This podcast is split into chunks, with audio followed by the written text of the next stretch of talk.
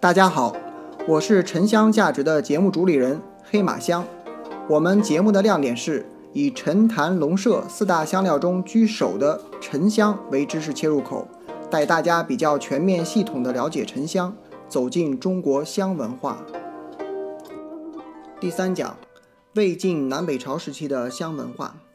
到了魏晋南北朝时期，由于经济的进一步发展，交通变得更加便利。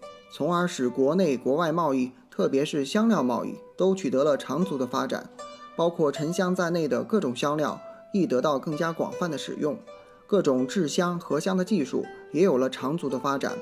不仅皇室贵族等上层社会继续盛行熏香、配香、用香，此风气也逐渐扩展到家境富足的文人士大夫阶层，并出现以香育人和以香养性的趋势。例如，《后汉书》的作者范晔在《合香方序》中，不仅对各种香料的特性作出评价，还借此喻人，将自己比喻为沉香。其言道：“舍本多忌，过分必害；沉实易合，迎金无伤。”意思就是说，麝香虽好，但多有忌讳，过量必然有害。唯有沉香在众香之中最为温和，可以调和众香。而再多也无害，体现出一种充满浓厚的中庸之道的儒家思想。魏晋南北朝时期，文人雅士配香已经不再是单纯为了香体增容、彰显富贵，更增添了追逐高雅、修身养性的成分。由此可以看出，中国的香文化发展到魏晋南北朝时期，开始出现了以香养性的特色。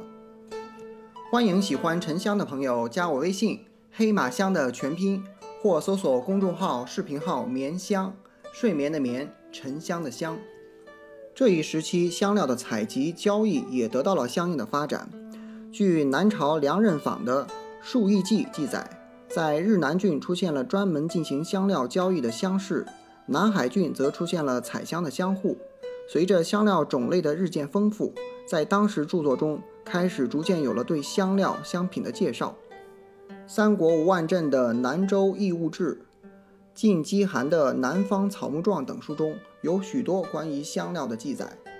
北魏贾思勰的《齐民要术》中也曾论及香粉的制作方法，为多折丁香于粉盒中自然芬芳。香料种类和数量的不断增加，使得魏晋以来用香更加普及。《魏武帝集与诸葛亮书》中说：“金凤鸡舌香五斤，以表威仪。”说的是曹操曾向诸葛亮赠予鸡舌香，在曹操临终时，遗嘱中特意嘱托将自己留下的香分给诸位夫人，让他们以香为伴，各自生活。曹操次子魏文帝曹丕曾遣使向孙权求雀头香，此事见于《江表传》。魏晋南北朝时期是中国历史上政乱迭出的时期，同时也是精神自由持聘的年代。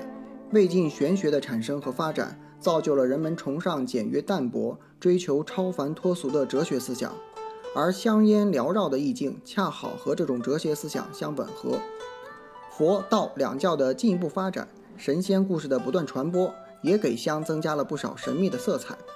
香气此时已经成为神仙的特征。感谢本节目的作者刘岩和冯林英老师，感谢您的收听。如果觉得有价值，请您订阅分享。有对沉香感兴趣的朋友，也可以加我的微信“黑马香”的全拼，或搜索公众号、视频号“眠香”，睡眠的眠，沉香的香。祝您睡得香，更健康。